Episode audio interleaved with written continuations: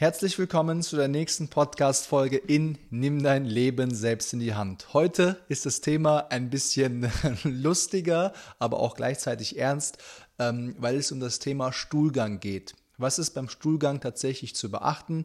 Äh, was bedeutet Stuhlgang? Stuhlgang bedeutet, wenn du ähm, du hast was gegessen, dein Darm hat sich gefüllt und jetzt muss es natürlich auch irgendwie entleert werden, dass der Druck am Ende des Tages auch so ein bisschen ausgeglichen wird. Und ähm, worauf muss man hier tatsächlich achten? Äh, man kennt es vielleicht, du kennst es vielleicht von dir selbst, du gehst auf Toilette, setzt dich hin und meistens ist es so eine pressende Angelegenheit. Viele drücken massiv, um einfach den Stuhl zu entleeren. Und die Frage ist, ist es der richtige Weg oder gibt es da tatsächlich ein paar Dinge, worauf man achten muss, damit äh, der Stuhlgang einfach wesentlich besser entleert werden kann und damit es nicht zu, keine Ahnung, zu Hämorrhoiden beispielsweise kommt oder zu Entzündungen im Darm oder zu, zu Blähungen beispielsweise oder zu Luftansammlungen im Darmbereich wodurch dann Druck entsteht. Und je besser die Position ist, in der wir den Stuhlgang entrichten oder errichten, desto besser natürlich für unsere Magen-Darm-Gesundheit. Ja, ich gehe jetzt nicht darauf ein, ähm, was genau du essen musst, damit der Stuhlgang noch besser wird. Das ist dann nochmal ein Thema für sich, sondern ich werde so ein bisschen die Position und die Techniken so ein bisschen durchgehen, was du machen kannst, um den Stuhlgang einfach wesentlich besser zu entleeren, ohne mehr zu pressen. Okay, also was heißt ohne? Weniger zu pressen und den Stuhl besser zu entleeren. Also es gibt ja zwei Tricks, die ich selbst auch verwende. Ähm, du kennst es vielleicht, normale Toilette, wenn du dich draufsetzt, sind die, ist der, der Winkel in der Hüfte ungefähr bei 90 Grad. Das bedeutet, dass dein dass dein Darm am Ende, dein Enddarm, wo der Stuhl rauskommt, ist nicht in der optimalen Position. Es ist ein leichter Knick drinne, wodurch du den Stuhl nicht gut entleeren kannst. Der optimale Winkel im Hüftgelenk sollte sein ungefähr 35 Grad. Das bedeutet, was müsstest du tun, damit dieser Winkel eingehalten werden kann? Du müsstest dir einen Hocker nehmen, was ungefähr 20 Zentimeter erhöht ist, worauf du die Füße legst und du dann diesen Winkel in diesem Hüftgelenk äh, erreichst. Wenn du dich dann leicht wieder nach vorne lehnst beispielsweise, kann der Darm oder der Stuhl sich aus dem Darm wesentlich besser entleeren. Du tust also deinem Körper einen extremen Gefallen, wenn du genau in diese Position reingehst, weil du deinem Körper dabei hilfst, dass äh, die, der Stuhlgang wesentlich besser entleert werden kann. Und ähm, was musst du tun? Im Endeffekt Hocker unter die Füße, Oberkörper leicht nach vorne beugen und dann bist du eigentlich in der optimalsten Position. Ja, jetzt ist die Frage, brauche ich immer denn einen Hocker? Nee, brauchst du tatsächlich nicht. Hier kommt es natürlich auch darauf an, wie groß du bist, wie tief die Toilette sitzt beispielsweise. Äh, wir haben bei uns in unserem Haus ist es so, dass wir die Toiletten relativ tief liegend haben.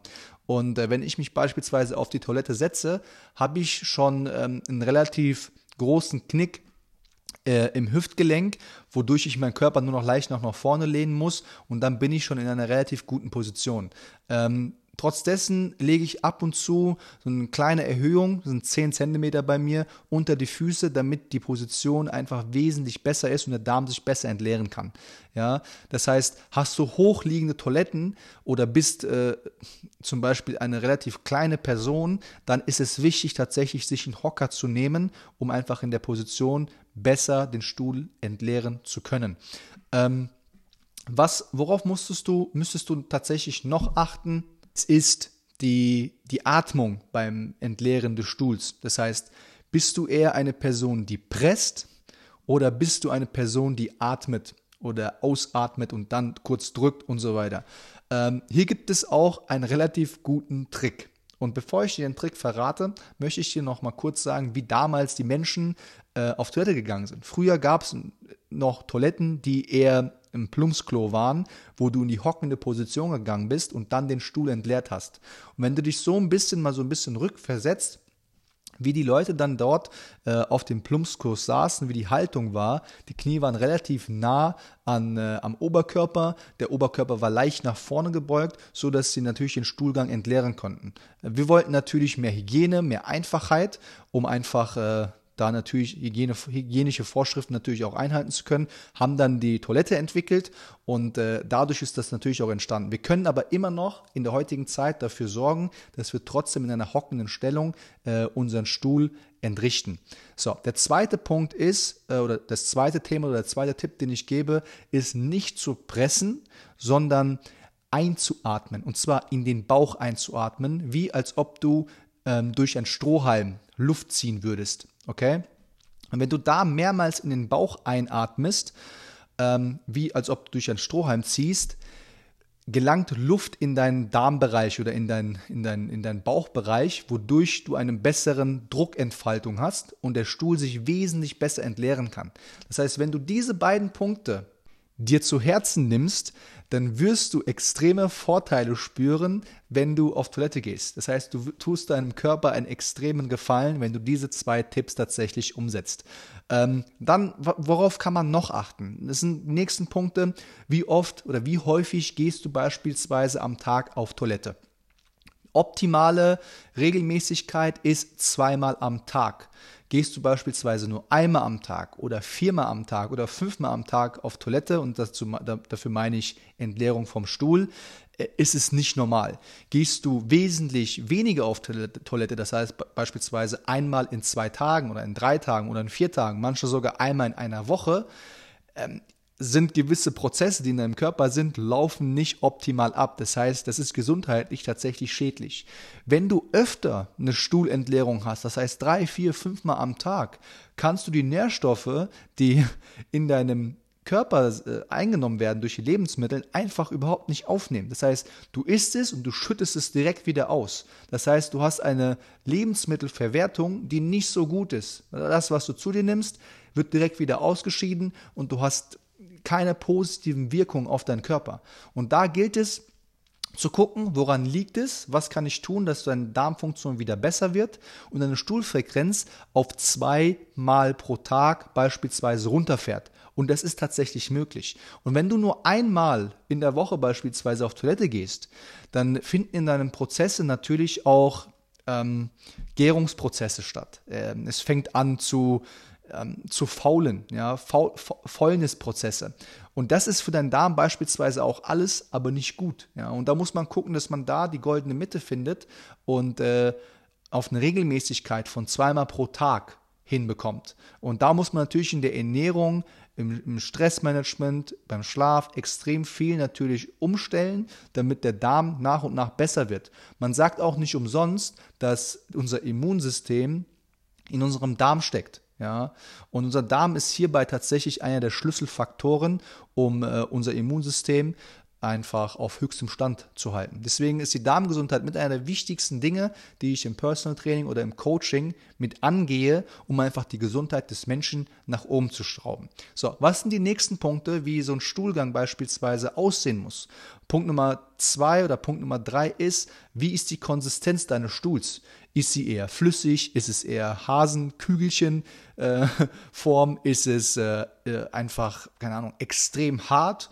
Ähm, sind es mehrere Klümpchen, die rauskommen? Oder ist es wurstartig und äh, lang? So. Und das sind so die Faktoren. Die Optik des Stuhls ist auch hier extrem wichtig. Und die optimalste Optik ist, dass es wurstformig ist, wurstförmig ist und lang ist. So. Und dass sie in einem Rutsch rauskommt. Das ist extrem wichtig. Und wenn du alles, wenn du auf dieser Skala von Häschen, flüssig und zu ganz hart bist, dann stimmt in deinem Darm natürlich gewisse Prozesse stimmen nicht und müssen angegangen werden, damit dein Stuhl so nah wie möglich an die wurstförmige Art ähm, kommt. Ja, das sollte Ziel sein, weil dann ist deine Darmgesundheit auf optimalem Level. Der nächste Punkt, Punkt 4 ist, ähm, wie oft musst du abwischen beispielsweise? Hast du eher einen schmierigen Stuhl, einen Fettstuhl, wo du 20, 30 Mal abwischen musst, was, äh, für, was ein, ein, Anzeichen dafür ist, dass da auch wieder gewisse Prozesse im Darm nicht gut funktionieren.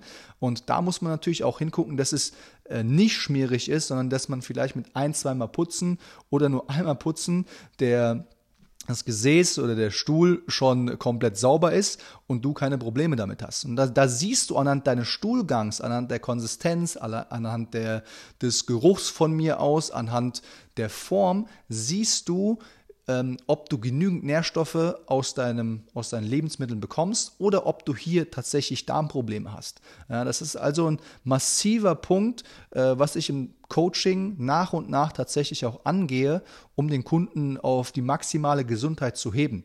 Und äh, das ist extrem wichtig tatsächlich.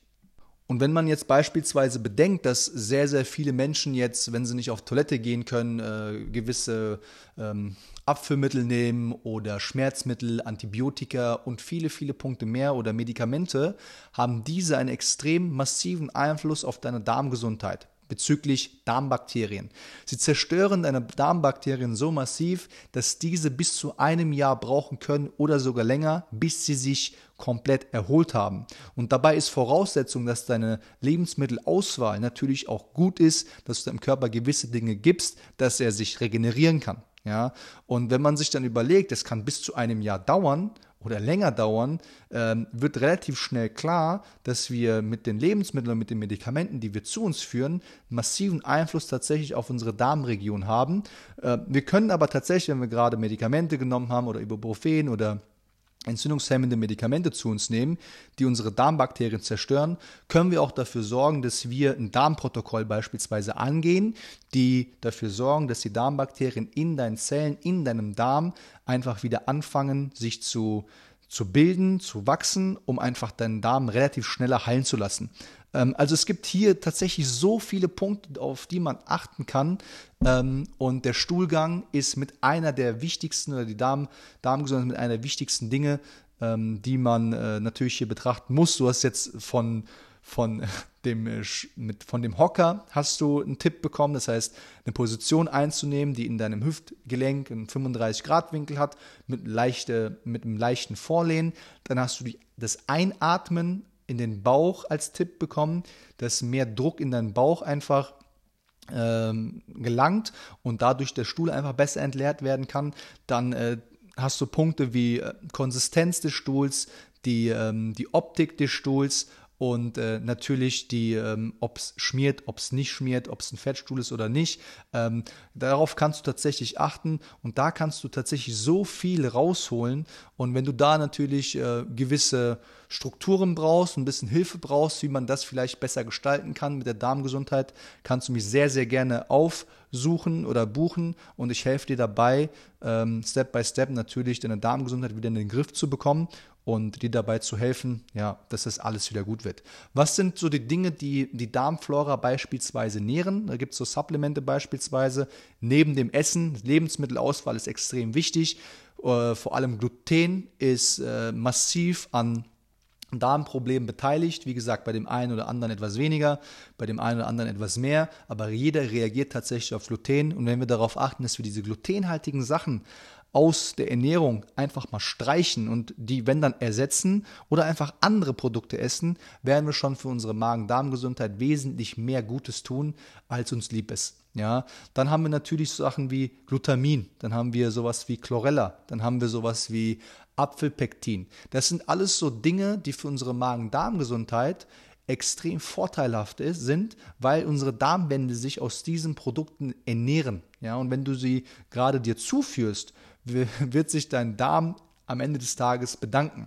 Sowas wie Inulin beispielsweise, was dazu führt, das ist so eine Chicorée-Wurzel, was dazu beiträgt, dass in deinem Darm die Darmbakterien wachsen. Das ist wie so ein Dünger, was du streust und in deinem Darm wird es dann dafür befähigt, dass Darmbakterien wachsen und äh, ja, dir dabei helfen, das Essen besser zu verdauen, mehr Nährstoffe aufzunehmen und so und so weiter. Ja, du siehst, dass es hier extrem viele Dinge gibt, worauf man achten kann, worauf man zugreifen kann, um äh, ja für seinen Körper so das Beste zu tun. Und wenn du da tatsächlich, es ist so im Podcast das zu hören und äh, zu sagen, oh, guck mal, daran und daran liegt es und dann selbst was dagegen zu tun, ist immer so ein bisschen schwierig. Äh, man muss sich dann natürlich informieren, man muss gewisse Informationen sammeln, um da ein gewissen, ja, gewisses Fundament zu bilden.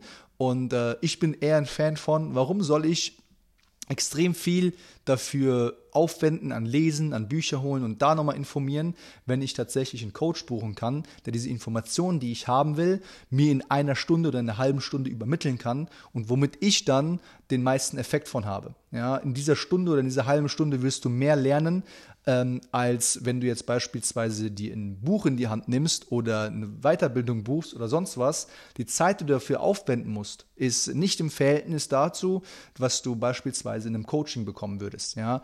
Deswegen, gerade wenn du Probleme hast oder sowas, melde dich sehr gerne bei mir. Ich helfe dir sehr gerne bei deinem Problem und helfe dir gerne, deine Gesundheit nach und nach nach oben zu heben.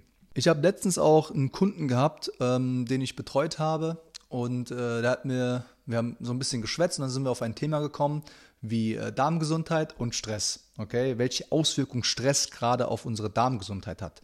Und äh, wenn du dich daran erinnern kannst, habe ich heute in dieser Folge gesagt, dass 90% oder 85% des Immunsystems in unseren Darm sitzen. Ja, unser Darm ist im Endeffekt mit Nervenfasern verknüpft, genauso auch mit unserem Gehirn. Das heißt, unser Darm kommuniziert mit unserem Gehirn, okay, aber unser Gehirn kommuniziert, glaube ich, nur 10% mit unserem Darm, aber unser Darm kommuniziert zu 90% mit unserem Gehirn. Nagel mich auf den Prozentzahlen nicht fest. Es sind auf jeden Fall hohe Zahlen. Ich glaube, es sind 90 oder 95 Prozent, dass, es da, dass der Darm mit dem Gehirn kommuniziert. Und andersrum kommuniziert unser Gehirn nur 5 oder 10 Prozent mit unserem Darm. Das bedeutet, wenn wir beispielsweise unter Stress stehen oder extrem gestresst sind, wirkt sich das auf unser Darm aus. Okay? Wir werden Probleme mit unserem Darm bekommen. Ja, man sagt ja nicht umsonst, äh, wenn man gestresst ist, oh, es schlägt mir auf den Darm. Und das sind genauso die Dinge, die äh, auf unseren Tag sich auswirken. Wenn wir massiven Stress ausgesetzt sind, werden wir auch Probleme mit dem Darm haben. Unser Darm kommuniziert mit unserem Gehirn. Das bedeutet, dass wenn du gestresst bist, Darmprobleme hast, du auch gleichzeitig Probleme mit dem Kopf haben wirst. Sowas wie Depression, Burnout, Kopfschmerzen sind alles miteinander verknüpft. Das heißt, du bist nicht, bist vielleicht dann nicht mehr so reizbar. Du regst dich über gewisse Dinge relativ schnell auf, weil genau diese Dinge miteinander verknüpft sind. Okay? Und wenn du das einmal verstanden hast, dass alles miteinander zusammenhängt, weißt du auch, dass du, gerade wenn du gestresst bist, ähm, nicht nur den Stress betrachten solltest, sondern auch das betrachten solltest wie deine Darmgesundheit. Und wenn du auf diese Dinge achtest, wird dein Stress, den du zum Beispiel im Alltag hast, wesentlich besser sein. Ja, und dadurch auch dein Immunsystem, dein, äh, dein Wohlbefinden, deine Leistungsfähigkeit. Wenn du andersrum auf deinen Stress im Alltag achtest, ja, wird sich dein Darm wesentlich besser anfühlen. Und genauso ist es am Ende des Tages auch ähm, in allen Dingen, die wir in unserem Leben haben. Das eine unterstützt das andere. Es muss so eine Art Symbiose sein, okay?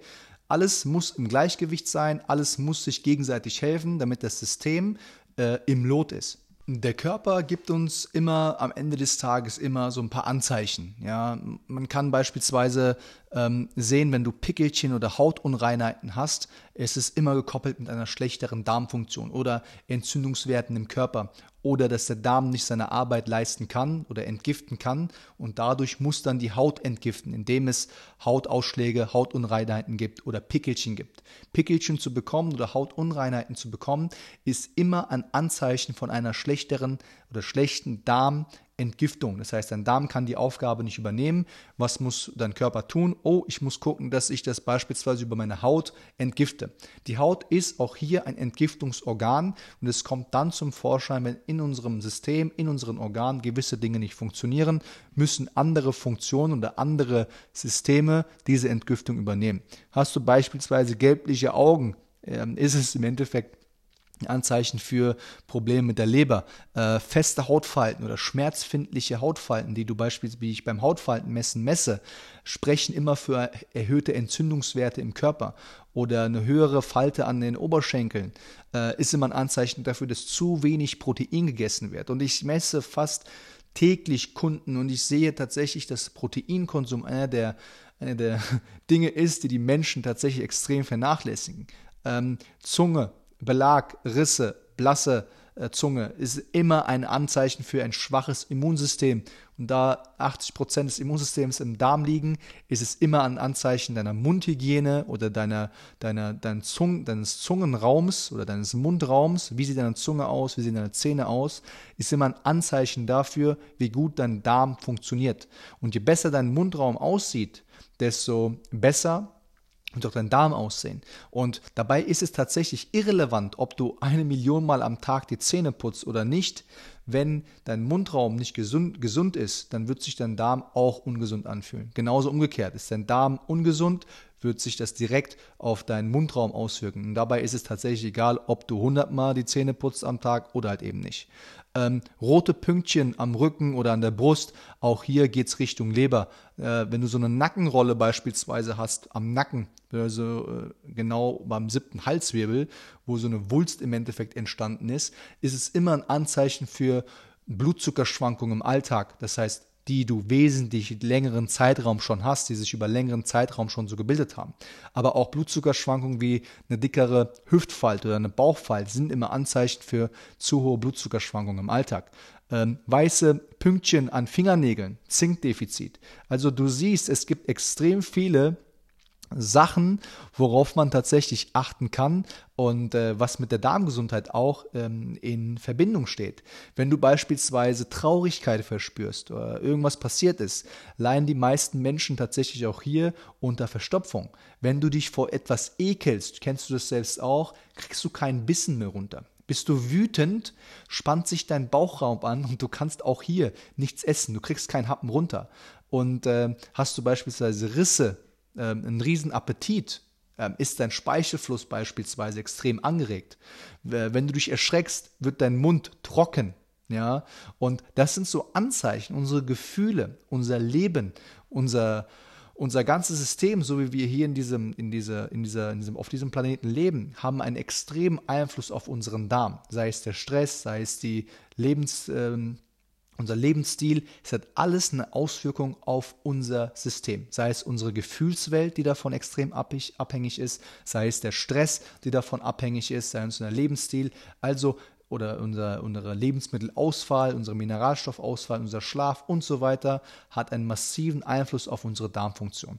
Und dort können wir tatsächlich extrem viel ähm, angehen und nach und nach ähm, uns ein Bewusstsein dafür schaffen, was eigentlich damit zusammenhängt. Und gerade in Gesprächen, in den Coachings kann man relativ schnell gewisse Dinge rausfinden und diese dann auch angehen. Wichtig ist dann auch hier, wir müssen erstmal umsetzen und ähm, da die Umsetzung meistens ein bisschen schwieriger ist als die Theorie, äh, müssen es Kleinigkeiten sein, die angegangen werden. Und wenn du merkst, dass du mit diesen Kleinigkeiten, die du umsetzt, schon Fortschritte erzielst, dann äh, wirst du auch nach und nach deinen Lebensstil ein wenig ändern und das freiwillig ändern, von deinem eigenen Willen ändern, weil du sagst, oh, es tut mir gut, ich fühle mich gut, also mache ich das auch. Je positiver die je positiver du die Verknüpfung verknüpfst mit den Dingen, die du machst, desto besser wird dein Erfolg und desto besser oder nachhaltiger wird dein Erfolg auch sein und desto länger wirst du es auch durchführen. Ich habe vorher schon gesagt, aus diesem Grund bin ich kein Fan von Ernährungsplänen, von Diätplänen oder sonstigen Plänen, wo du Kalorien zählen musst oder sonst was, weil es einfach kurzfristig ist. Es ähm, geht nicht in deinen Alltag rein. Es ähm, stellt es nicht um. Es ändert nicht deine Gewohnheiten wodurch du dann nach einigen Jahren wieder die gleichen Probleme hast. Ja, man muss das Ding an der Wurzel packen und nicht oben, da wo die Symptome sind. Packst du es an der Wurzel, änderst du die Wurzel, dann hat es eine direkte Auswirkung, wie am Ende des Tages die Blume wachsen wird, der Baum wachsen wird, ob er kraftvoll ist oder eher ähm, ein, eher voller Schwäche und äh, direkt wieder kaputt gehen wird. Ja, bei jedem Sturm, bei jedem Wind, bei jedem Regen, bei jeden äh, Witterungsbedingungen. Ähm, verstehst du, was ich meine? Das heißt, je besser die Wurzel, je besser das Fundament, desto besser und nachhaltiger dein Erfolg. So, ich hoffe, die Folge hat dir gefallen. Ich hoffe, du konntest für dich ein paar Dinge mitnehmen, die du in deinen Alltag umsetzen kannst. Ansonsten buchen und dir helfen lassen. Und ich helfe dir sehr gerne, deine Ziele zu erreichen. Und äh, ja, ich hoffe, die Folge hat dir gefallen. Ich wünsche dir eine schöne Woche, ein schönes Wochenende, je nachdem, wann du diese Folge dir anhörst.